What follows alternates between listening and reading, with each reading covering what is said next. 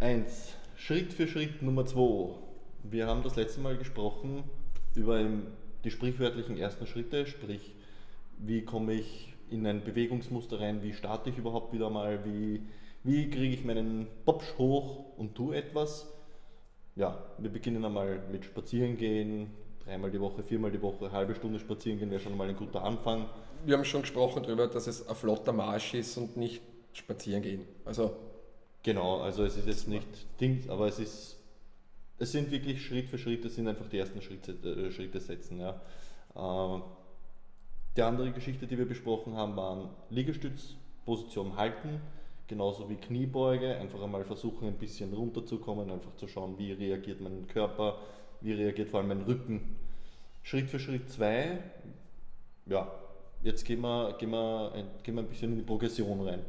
Die Progression wäre einfach die, die, die Steigerung, dass man einfach sagt, äh, vom, von dem, was wir gehabt haben, ein bisschen mehr. Und wenn wir jetzt vom, vom flotten Marsch sagen, ich möchte mich steigern und ins Laufen kommen, äh, dann geht es um zwei Dinge, denke ich. Es geht einerseits um die Intensität oder um die Geschwindigkeit äh, und andererseits um die Abwechslung.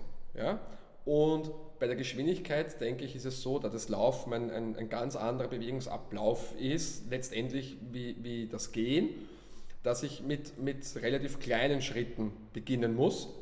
Und wenn ich die kleinen Schritte mit bisschen höherer Bewegungsfrequenz durchführe, kann mir aber trotzdem passieren, dass dieses langsame Laufen langsamer ist als das schnelle Gehen. Und ich keine Angst haben darf davor, dass ich, oh, Laufen, es ist das Laufen langsamer als das Gehen. Es ist so. Ja? Und wenn ich das jetzt beginne, dass ich ein klassisches Muster sage, ich gehe flott eine Minute, dann laufe ich eine Minute. Dann gehe ich eine Minute, dann laufe ich eine Minute. Und das in den Marsch zu integrieren. Das heißt, 10 Minuten flotten Marsch, eine Minute laufen mit kleinen Schritten, eine Minute wieder flotten Marsch, das zehnmal wiederholen und wieder nachher 10 Minuten flotten Marsch. Und diese Mittel, Teil mit dem Tempowechsel, Marsch, Lauf, langsamer Lauf, das kann man mit der Zeit über die Wochen einfach ein bisschen ausdehnen, wo man sagt, ich laufe jetzt zwei Minuten und marschiere eine. Dass man das so, diese, diese Wellen drinnen hat, dass es die Geschwindigkeit und die Belastung immer unterschiedlich ist. Das wäre so der Ausdauerteil. Ja? Das ist so ein klassisches, wir werden es oder haben es schon besprochen, äh, von, von, von wegen äh, natürliche Bewegungsformen und eine natürliche Bewegungsform für den Menschen ist immer dieser Tempowechsel. Ja? Die verschiedene Intensität, das sind wir gewohnt. Ja? Das ist unser, für das ist unser Körper gebaut, das sind wir gewohnt und über das einfach einzusteigen und nicht zu sagen, ja, jetzt muss ich 40 Minuten laufen. Ja? Das wäre für mich so der, der Ausdauerteil. Vor allem darf man auch nicht unterschätzen, währenddessen geht viel.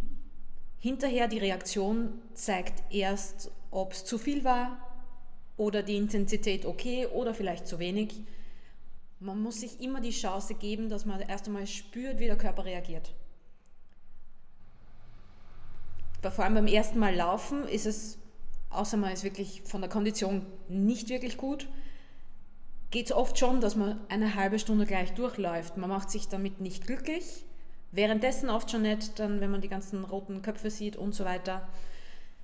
Aber es geht, nur hinterher spürt man dann doch ein bisschen Schmerz in den Füßen, irgendwo anders in den, in den unteren Extremitäten, was dann natürlich schon mal nicht so gut ist und auch für die Ausdauer und für die Kondition nicht unbedingt förderlich, weil es ist ein, eine mega Belastung. Wie, wie wir schon gesagt haben beim ersten Schritt, wenn wir uns hernehmen äh, als, als Regulations- äh, Mechanismus unserer Herzfrequenz und ich habe eine Uhr oder, oder wie auch immer, die misst, auch beim Laufen dieser Herzfrequenz von 180 minus Lebensalter nicht, nicht zu überschreiten. Das heißt, ich muss mich wirklich in den meisten Fällen am Anfang bremsen und der Tipp ist wirklich langsam laufen, kleine Schritte. Und wenn der Schritt beim Laufen eine Fußlänge ist, dann ist es meistens schon in Ordnung. Ich muss nicht diesen Riesenschritt machen. Und wir haben diesen großen Schritt, und die Leute beginnen, machen riesengroße Schritte nach vorne. Das ist biomechanisch in Wirklichkeit der Wahnsinn. Also diesen kleinen Schritt und so einfach über die Frequenz, über die Schrittfrequenz das Tempo zu bestimmen und dann habe ich meine Uhr, wo ich sehe, aha, 180 Minuten Lebensalter, uh, dann halt dementsprechend so die Bewegungsfrequenz äh, äh, einzustellen, vielleicht langsamer zu werden. Ja? Und die Gewöhnung tritt ja schnell ein. Das heißt, der Aufbau geht ja dann auch gut und dann macht man es auf eine verantwortungsvolle Art, ohne dass man riskiert, dass man den Spaß verliert. Oder dass man sie verletzt und deswegen dann gleich mal wieder ein paar Wochen ausgeschaltet das ist. Das Thema ist, man soll sich nach so einer Einheit äh, angenehm angestrengt fühlen, aber nicht so wie die Denise gesagt hat, hochroter Kopf und extremes Schnaufen und, und äh, Schmerzen, Schmerzen und, und Hitzewallungen und und und. Ja. Man soll sich manchmal das Gefühl, ah, ich habe etwas getan, aber komischerweise spürt sich das angenehm an. Dann sind wir im, im, im, im richtigen Bereich. Und durch, die, durch die Wiederholung des Tuns äh, kann ich das automatisch das Tempo steigern, ohne dieses Gefühl zu verlieren. Es soll immer dieses Gefühl da sein. Und vor allem am Anfang ist die Regelmäßigkeit viel wichtiger als die Intensität. Ja. Es ist viel wichtiger, dass man im besten Fall dreimal die Woche laufen geht, damit man tatsächlich was aufbaut und die Kondition kommt von selber. Man spürt es, wenn man nicht mit ähm, Uhr läuft, braucht auch nicht jeder. Aber man soll schon merken, dass das Atmen natürlich, also die Atemfrequenz nimmt zu, der, die Herzschlagfrequenz nimmt zu. Aber es ist trotzdem ein guter äh, Tipp, dass man schaut, dass man auf jeden Fall einen ganzen Satz noch sagen kann, ohne dass man total ins Keuchen anfängt. Also das ist ja. in die Richtung, wenn man eben noch nicht investieren also will in einen. Es geht, da, es geht da eben nicht um dieses, das ist dann oft beim Laufen, wo der Schalter umschal äh, um, um, umgelegt wird, im Kopf, auch bei den nicht aktiven Menschen, ich gehe laufen, äh, ich muss mindestens eine Stunde und es muss schnell sein, weil Laufen ist schnell. Nein, Laufen kann auch langsam sein und diesen Mut muss man haben, dass eben in dieser nötigen, äh, äh sich eigenen Intensität zu tun und es geht dann nicht ums Messen mit anderen. Ich will da jetzt nicht zu sehr ins Detail gehen mit euch. Ähm, es geht ja trotzdem mehr oder weniger um den, den ersten Schritt beim Laufen. Was ist jetzt unter Anführungszeichen vom, vom, von der Körperposition, von der Haltung her, von der Bewegung her jetzt zu beachten, wenn ich anfange zu laufen? Wie ist das mit dem Abrollen? eventuell vielleicht ein Tippzweckschuhe, wenig Sohle, wir, mehr Sohle, wenig Dämpfung, unter Hüfte. in Wirklichkeit schon über die Schrittlänge definiert.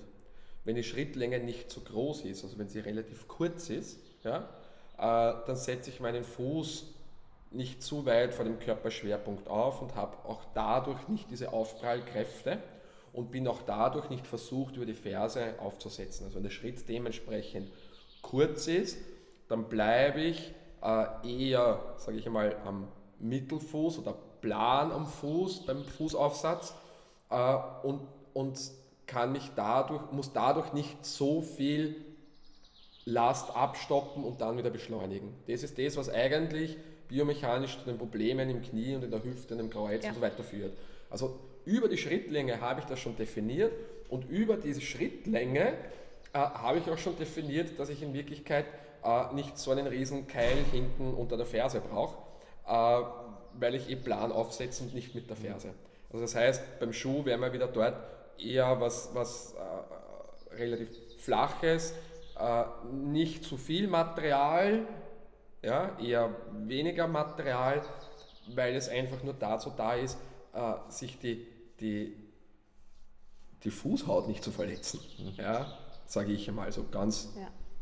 Und also das ganze Gewebe, ob es jetzt Gelenk, Knochen, Muskulatur, äh, Fettgewebe, Bindegewebe ist, ist einfach nicht an dieses, ähm, diese Belastung gewöhnt, also diesen Aufprall gewöhnt. Das ist auch das, was ähm, Laufen unterschiedlich macht zum Gehen. Der, beim Gehen haben wir immer beide Füße am Boden. Ähm, beim Laufen kommt es dann dazu, dass das ganze Körpergewicht auf einem Bein aufprallt. Mhm. Dadurch wird es belastend und das ist auch das, woran sich der Körper gewöhnen muss. Und das kommt nur durch die Regelmäßigkeit und durch Und das, das kommt auch ruhig durch- aufbauen. Genau, durch die Intensitätssteuerung mit dem kleinen Schritt und dem langsamen Laufen geht nicht nur über, über, um, um, um physiologische Hintergründe, Herzfrequenz und und und, sondern es geht auch darum, den Körper aufzubauen, dass er diese, diese Stoß, diese Aufprallkräfte lernt äh, äh, zu verkraften. absorbieren Genau. Oder zu, Zu verkraften. ja. Die, Ja. die verkraftet er sonst nicht.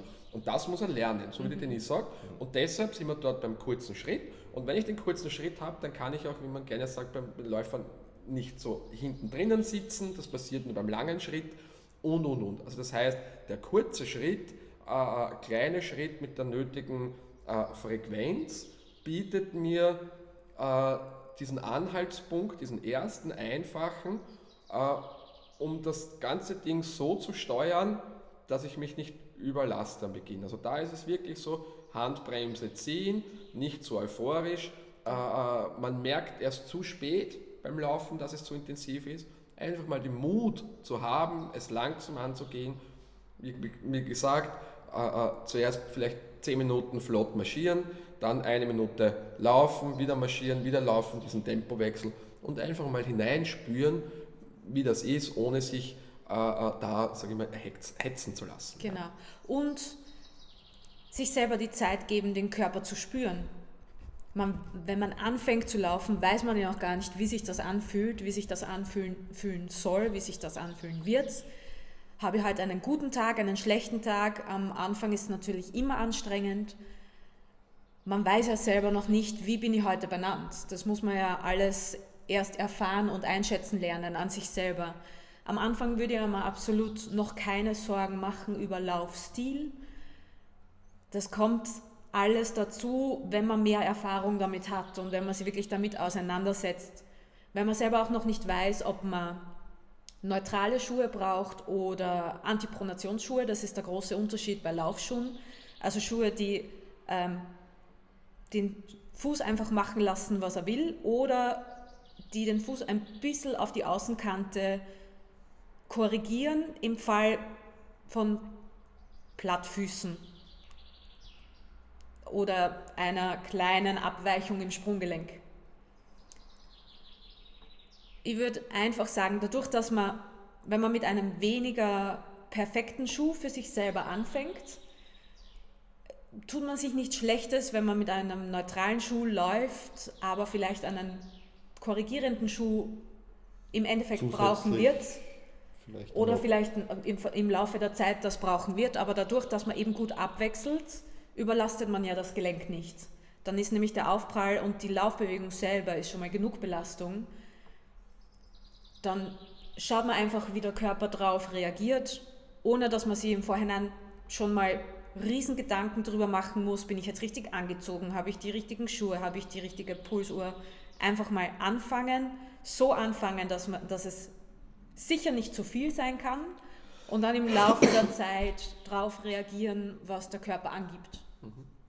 Was ist mit ein bisschen Barfuß marschieren, um Muskulatur, Gelenke etc. auch ein bisschen mehr zu trainieren, was, was das Material drumherum Das, betrifft? das wäre so eine, eine, eine, eine, ich will es nicht beim Laufen jetzt äh, explizit an, an Beginner, Einsteiger jetzt empfehlen, zu sagen, es gehe barfuß laufen, weil das dann zu viel ist.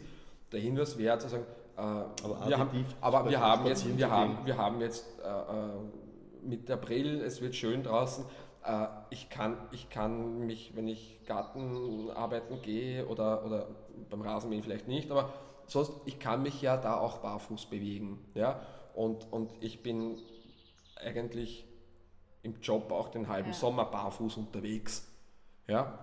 Also wenn ich, wenn ich da diese, diese Freiräume nutze und wenn ich zu Hause und, und ist so egal, kann in der Wohnung sein oder draußen im Garten sein. Ist ja auch immer gut, Äh, ob kann man ich- jetzt laufen will oder Genau, nicht. kann ich immer barfuß unterwegs sein. Und das wäre schon so der Reiz für die, für die Fußmuskulatur jetzt nach dem Winter in den festen Schuhen und so weiter, wieder Freiheit zu bekommen, sich zu bewegen und da das aufzubauen. Beim Laufen selbst, als Einsteiger, würde ich nicht empfehlen, einmal zu sagen, "Ma, es gehe mal barfuß laufen, weil das ist so gesund, weil es zu viel ist, weil ich denke, da braucht der Fuß schon ein bisschen Führung über den Schuh, äh, also damit wenn- das System dann- nicht kollabiert. Wenn, dann geht es eher additiv darum, dass man Genau. sagt, dazwischen zum Beispiel nach dem Laufen ein bisschen barfuß herumzumarschieren, um runterzukommen, genau. ein bisschen zu entlasten. Oder man vielleicht. kann auch, es, es, gibt viele Plätze, da, was weiß ich, so man Zugang hat, wenn man laufen geht und dann ist irgendwo ein, ein, ein Sportplatz oder ein Kinderspielplatz, wo, wo eine Wiese ist, kann ich hingehen, kann meine Schuhe ausziehen und kann dort einfach gehen und, und, und ja, genau, ein bisschen reinspüren, ein bisschen herumkneten. Dann wieder, wieder, wieder anziehen und wieder, wieder unterwegs sein. Ja. Also das, ich denke, dass das eher so eine Sache ist, die ich, die ich äh, nicht extremistisch betreiben sollte, sondern wo ich mal legen soll, wie baue ich das in meinen Alltag, in mein Leben ein, ja. wo kann ich diese Fenster finden, wo ich barfuß unterwegs sein kann und um mich daran zu gewöhnen und das einfach äh, einzuhalten. Ja, dass das so eine ritualisierte Sache wird, ich komme nach Hause, ziehe die Schuhe aus, die Socken aus und, und bin schon mal barfuß unterwegs. Da sind ja. wir wieder, wieder bei deiner ins Leben zu integrierenden Hygiene. Richtig. Das ist so eine Sache, wo man sagt, so wie du sagst, äh, wenn ich jetzt in, in den Garten rausgehe, Garten arbeiten, bevor ich mal Schuhe anziehe, lasse ich die einfach weg ja. und spüre mich einfach in den Boden hinein und schaue mal, was meine, meine Zechel sagen. Genau. Und am Anfang ist es vielleicht unangenehm und ah, die Steine und ah und da. Ja. Und wenn du das drei Wochen gemacht hast, ist es vollkommen wurscht. Ja. Ja, das, das, System gewöhnt sich daran ja. und ist sogar dankbar und der, und der, Fuß verändert sich. Man merkt dann plötzlich, ah, wow, ich, ich habe kleinere Füße. Ja. Also wenn, ich, wenn, wenn, wenn das Fußgewölbe sich wieder aufbaut und wenn die Spannung da ist, ja, und du gehst dann im Herbst und bist den ganzen Sommer barfuß unterwegs und du gehst im Herbst Schuhe kaufen, kann ja passieren, dass du Schuhe kaufst, die gleiche Marke, gleiches Modell, eine halbe Nummer kleiner, weil der Fuß sich aufgerichtet hat und nicht mehr so plattfüßig und so weiter ja. ist. Ja? Der Denise, glaube ich, kann das eh bestätigen, weil dadurch, dass es jetzt eben schöner geworden ist, bin ich jetzt auch wieder ein bisschen laufen gegangen, auch mit meinen Millennials etc. Auch viel draußen auf Wiese oder auf unebenem Boden. Und ich war jetzt eben vor ein paar Tagen bei der, bei der Denise äh, wieder in Therapie quasi. Und da hat sich auch gezeigt, dass jetzt in den, in den letzten Wochen sich einfach wieder Muskulatur drauf herum aufgebaut hat, die man halt in, den, in, in sehr vielen Monaten übers Jahr eigentlich nicht so ja. sieht. Ja. Man spürt ja ganz deutlich den Unterschied, den Übergang von Sommerschuhen zu Winterschuhen und wieder umgekehrt.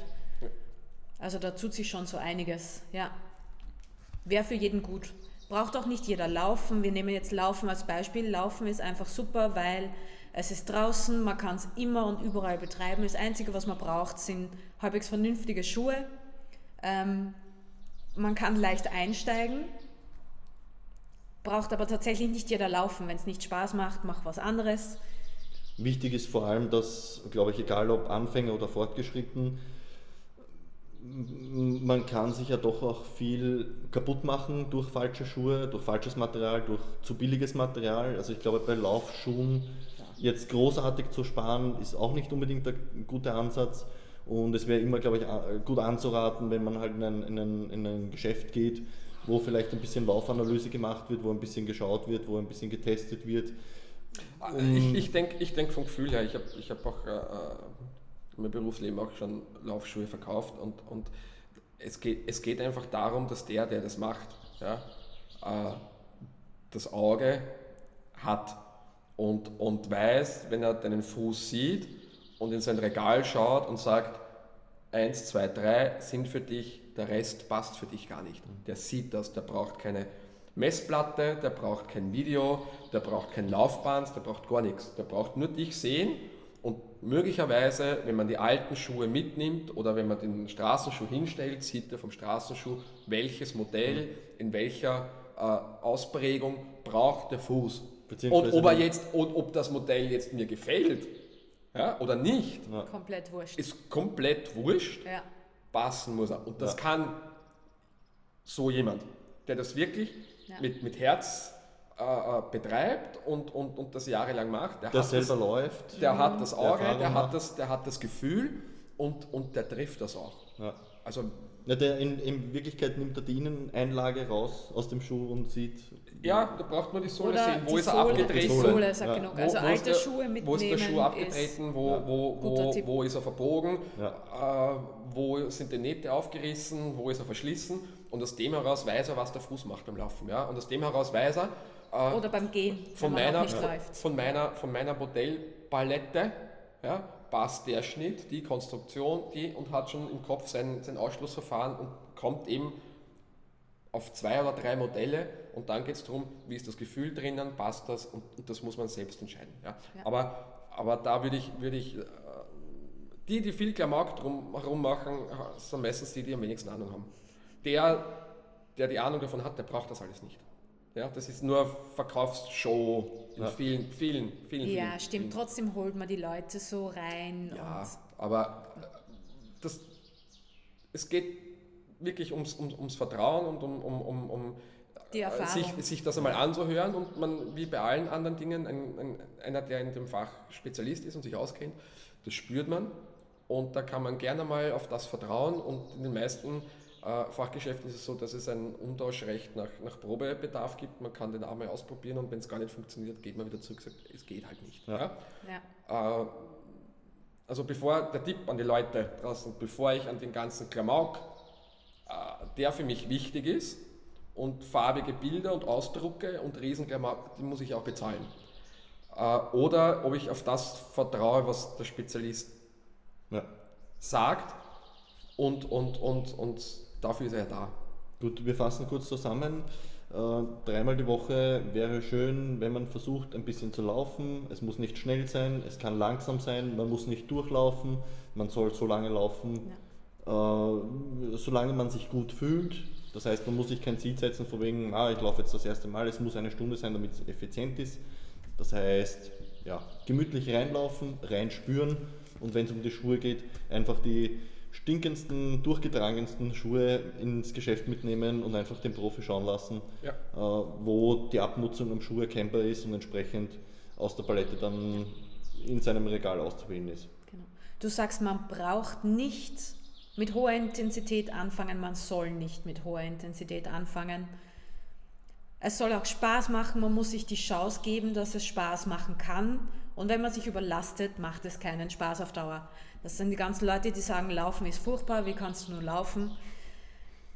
Ja, es macht Spaß, wenn der Körper fit genug dafür ist, aber dafür muss man ja was tun, darauf muss man ja hinarbeiten. Das Laufen ist, ist die Mathematik des Sports, sage ich jetzt einmal. Man muss jetzt umlegen auf, auf, aufs Schulsystem. Ja. Mathematik kann auch Spaß machen, wenn es nur richtig entsprechend vermittelt wird und wenn man richtig gut reinstartet. Ja. Also Laufen ist für mich die Mathematik des Sports. Ja.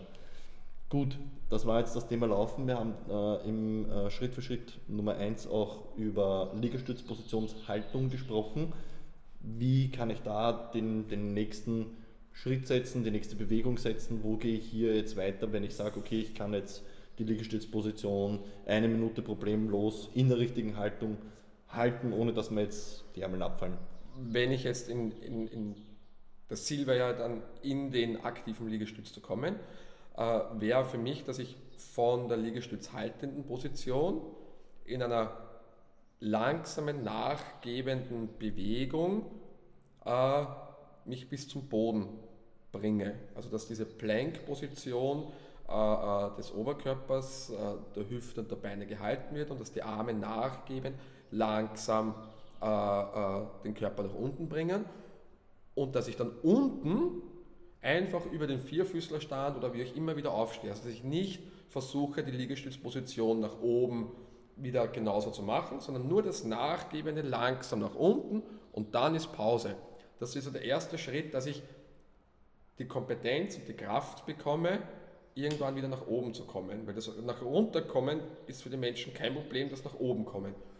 Das Problem beim Runterkommen ist, äh, dass sie zu schnell nach unten gehen. Langsam und kontrolliert genau. ist die Herausforderung. Die Herausforderung ist dieses Nachgebende. Und das bringt meinem, meinem, meinem System, sagen wir mal, Oberkörper oder obere Extremität einmal diese Kraftkompetenz, dass ich es irgendwann mal schaffen kann, wieder nach oben zu drücken. Ja. ja dieses exzentrische, nachgebende habe ich sehr, sehr schnelle Kraftfortschritte. Jetzt haben wir einerseits im ersten Schritt gehabt das Haltende, das Isometrische, das mir schon mal gute äh, äh, guten Output bringt. Und der nächste Schritt wäre das langsam nachgebende, das nächste. Und dann schauen wir weiter, wie es ist. Und da würde ich zum Beispiel fünf Wiederholungen machen, langsam nachgeben nach unten, über den Vierfüßlerstand oder wie auch immer wieder nach oben bringen, äh, das fünfmal machen, kurze Pause, ausschütteln und optimal wäre das auch fünfmal. Ja, immer kurze Pause, ist man auch in fünf Minuten fertig ein Muskel, der schwach ist, der Anfang des Trainings funktioniert immer am besten über die exzentrische Phase. Das heißt, aus der Spannung langsam in die Länge kommen lassen. Das ist für jede Übung ein, ein guter Tipp und speziell auch für diesen Liegestütz, weil man alles drinnen hat, was den Muskel, die Muskeln in dem Fall stark genug macht, um irgendwann auch die Bewegung nach oben gegen die Schwerkraft auszuführen. Und das Wichtige ist natürlich, die Haltung bleibt gehalten. Der Rücken hängt sich nicht rein. Man bleibt wirklich in derselben schönen Haltung, die wir mit dem Halten von, der, von dem Brett trainiert haben. Genau. Das Einzige, was sich positionstechnisch unter Anführungszeichen verändert, ist, dass die Ellbögen, die ja vorher durchgestreckt waren, circa im 45-Grad-Winkel zur Seite abgewinkelt werden. Ja, ja genau. nicht weiter hinaus, nicht unbedingt ganz Aber am das Körper. Haben wir, das haben wir in der Liegestütz, genau, haben wir das eh, haben wir das eh auch ja. gehabt. Ja. Aber das wäre das Einzige, was sich unter Anführungszeichen positionstechnisch genau. ändert. Äh, zum Oberkörper bzw. Wechselspiel Oberkörper, Unterrücken, Beine, Kniebeuge haben wir auch kurz angesprochen. Was wäre da jetzt unter Anführungszeichen ein, ein, ein Schritt, den ich, den ich machen kann, wo ich sage, okay, ich versuche mich jetzt reinzufühlen, versuche langsam runter zu gehen. Wie, wie kontrolliere ich meinen unteren Rücken? Wie, wie, kann ich den, wie kann ich den kontrollieren? Wie kann ich den richtig fühlen, damit ich sage, ich ja, ich kann den ersten Schritt selber in Richtung effizienter Kniebeuge machen. Wo es meistens schief geht, ist natürlich das Hohlkreuz. Die meisten Leute haben die Neigung, in, ins Hohlkreuz gehen zu wollen bei der Kniebeuge. Dann ist es schon mal, ist der wichtigste Tipp haben wir auch beim, beim Video, bei der Erklärung zur Übung ähm, besprochen. Die unteren Rippenbögen bleiben drinnen. Die werden nicht rausgestülpt. Becken wird ein bisschen gekippt. Der untere Rücken soll tatsächlich abgeflacht werden. Was ich den Leuten eigentlich immer mitgebe, wenn es dazu kommt, dass sie eine Kniebeuge verbessern oder zum ersten Mal vielleicht machen, stelle ich meistens einen Sessel dahinter, weil die meisten Leute glauben, Kniebeuge heißt tatsächlich die Knie beugen. Aber eigentlich ist es mehr die Hüften beugen. Also eher nach Prinzipiell hinten setzen. Prinzipiell von, vom Namen her wäre es für den Menschen verständlicher, wenn die Kniebeuge Hüftbeuge hieße. Ja. Dann würden es die Menschen verstehen. Durch den Terminus Kniebeuge passiert einfach durch das mangelnde Körpergefühl das, dass die Knie nach vorne geschoben werden und in der Hüfte gar nichts passiert. Ja. Und das ist dann das, wo die Menschen sagen, ups, mir tun die Knie weh bei den Kniebeugen. Dann arbeiten auch nur die Oberschenkelmuskeln, wobei Kniebeugen eigentlich viel Aktivierung in der Gesäßmuskulatur bringen sollten. Also für mich am allerbesten, man stellt sich einen, einfach einen Sessel dahinter, man stellt sich selber vor die Couch und man macht die Bewegung, als würde man sich hinsetzen und steht einfach wieder auf. Dann hat man schon mal die, das richtige Bewegungsmuster, den richtigen Bewegungsablauf.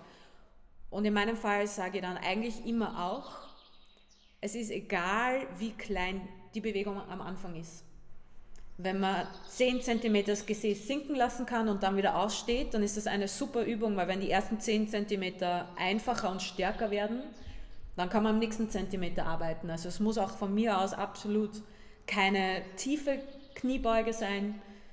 Die geht meistens am Beginn nicht. Es geht Richtig. auch darum, ich denke, darum versuchen wir auch den, den Aufbau so zu machen, wenn es darum geht, wie mache ich es, es geht manchmal auch um die, um die optische Kontrolle.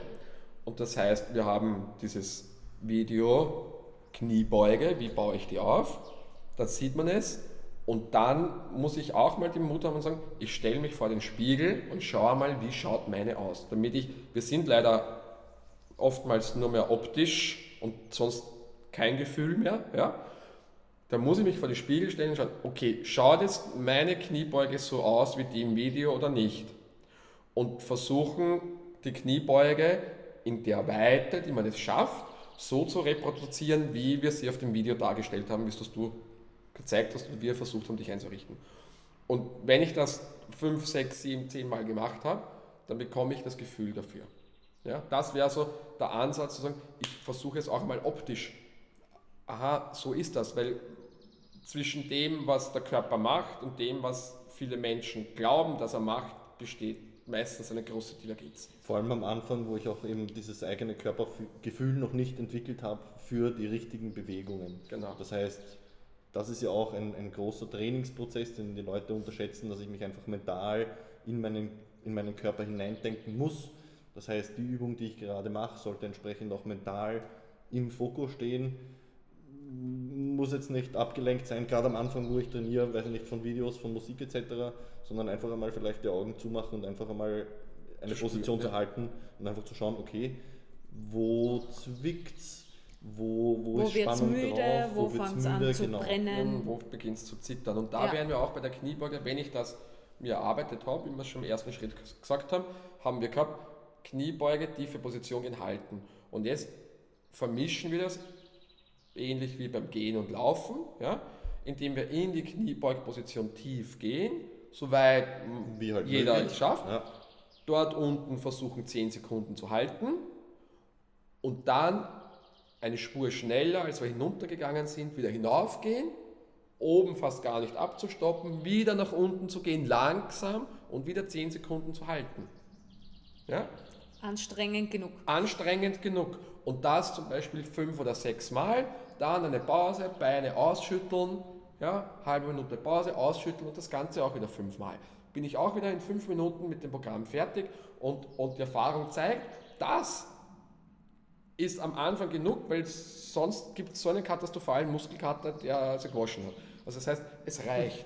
Ja. Für den Beginn reicht es, wenn, die, wenn ich diese beiden Kräftigungsübungen, obere Extremität und Rumpf für den Liegestütz, untere Extremität und Rumpf über die Kniebeuge, die zwei, dreimal in der Woche, dreimal in der Woche laufen, gehen, wie wir gesagt haben, habe ich sechs Trainingseinheiten pro Woche. Beim Liegestütz Kniebeuge bin ich in zehn Minuten fertig. Ja? Beim Laufen soll es vielleicht eine halbe Stunde dauern, dann bin ich bei eineinhalb Stunden Laufen und, und Gehen und bei dem Kniebeug und, und, und, und Liegestützkomplex bei drei, äh, sind 30 Minuten, bin ich in zwei, habe ich ein Trainingsprogramm von zwei Stunden pro Woche. Pro Woche. Pro Woche. Und das sechs Wochen durchführen, den Mut zu haben, ich mache das einmal sechs Wochen. Und dann Zu schauen. zu spüren, sagen, ja. ey, ja, Es geht einem besser, Haltung ist besser, man fun funktioniert Genau. besser, man Gen- fühlt sich besser rein. genau. Und man, Man sieht einfach, und das Ich- ist, glaube ich, das ich- Schöne an dem, was die Leute nicht ganz am Anfang verstehen wollen, weil es eben vielleicht ein bisschen Ja. zu langsam geht. Aber das ist effizient und das ist halt, Mein- das hat auch eine Nachhaltigkeit. Und es spart Frust und man gibt sich die Chance, Spaß daran zu entwickeln, weil die Effekte ja dementsprechend sind. Und dann kommt eben dieses Verständnis und dieses Spüren, ja, äh, dass es eben ausreicht und ich den Spaß habe und die positiven Auswirkungen spüre und dann schaffe ich es wieder, das Ganze zu ritualisieren. Wenn ich zu intensiv bin und dann die negativen Auswirkungen habe und dann letztendlich nach den ersten drei Wochen Sportausübung so mich beschädigt habe, dass ich dann zehnmal bei der Denise auf der Liege liege und sie wieder versuchen muss, das, was in drei Wochen passiert ist, wieder äh, Zu unter, unter Kontrolle zu bringen, äh, dann ist der halbe Sommer vorbei. Und, ich hab, ja. und es ist nichts passiert. Und es verpfuscht die Regelmäßigkeit, weil wenn ich mir so eine aufdonner, dass ich Woch, ja, eine Woche lang Muskelkater habe, dann heißt das, dass ich nicht effizient mein Trainingsschema vervollständigen kann. Genau. Weil wenn, ich, wenn der Muskelkater noch nicht wirklich wieder besser ist, bevor ich eigentlich schon wieder meine Übungen machen sollte, kann ich die Übungen weniger gut machen und ist es ein Zeichen dafür, dass es einfach schon zu intensiv war. Also wir sprechen jetzt nicht vom leistungsorientierten Sportler, wir sprechen jetzt vom klassischen Couch Potato, der sagt, wow, es ist der Winter vorbei, es kommt der Frühling, es ist schön, ich möchte wieder beginnen. Das wäre so das Thema. Über leistungsorientierte Ansprüche können wir anders mal diskutieren, aber die sind dann auch nicht so weit von dem weg, was Ja, das, wir sagen. da werden Und- wir uns jetzt dann Schritt ja. für Schritt eben hinarbeiten. Genau. Richtig. Und die würden sich auch einen Gefallen tun, wenn sie ihren Körper mal so wieder spüren würden. Gut, ich glaube, mit dem Satz können wir Schritt für Schritt Nummer 2 gut abschließen. Dankeschön. Dankeschön.